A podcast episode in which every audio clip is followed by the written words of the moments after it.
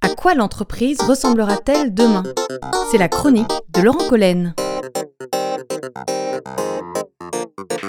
De temps passé au travail, que de temps passé en entreprise.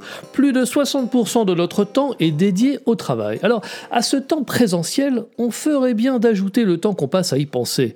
Car le travail souvent occupe une place permanente dans nos esprits, dans nos discussions, dans nos dîners, dans nos relations parfois privées avec des collègues. On parle même de connexion permanente au point que beaucoup rêvent de déconnexion.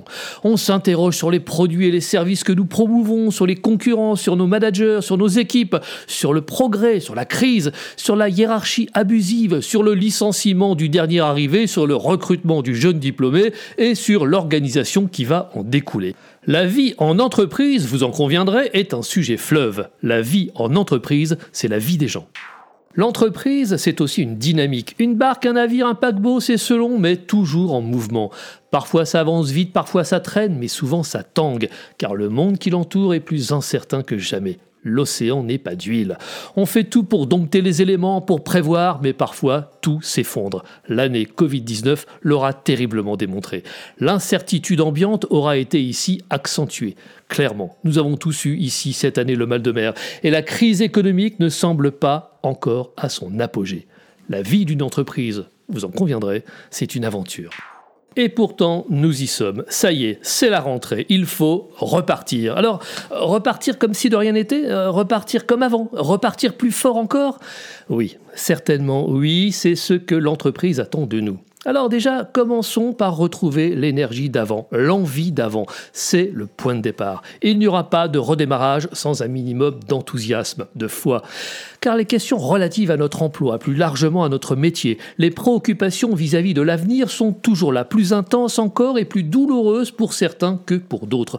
L'injustice frappe encore, mieux vaut s'y habituer.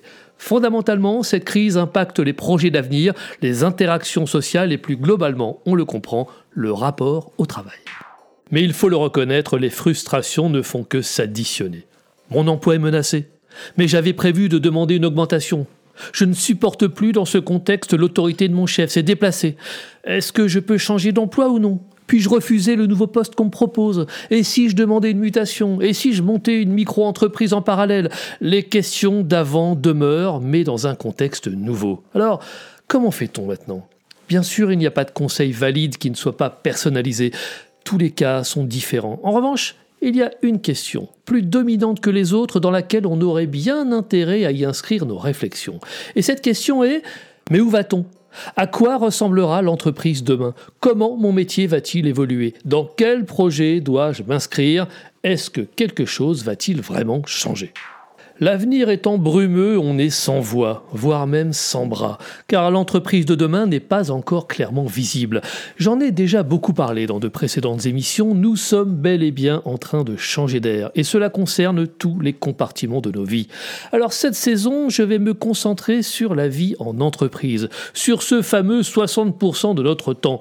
Je propose de réfléchir avec vous sur le nouveau rapport au travail pour vous aider à mieux vivre en entreprise, à mieux vous inscrire dans demain.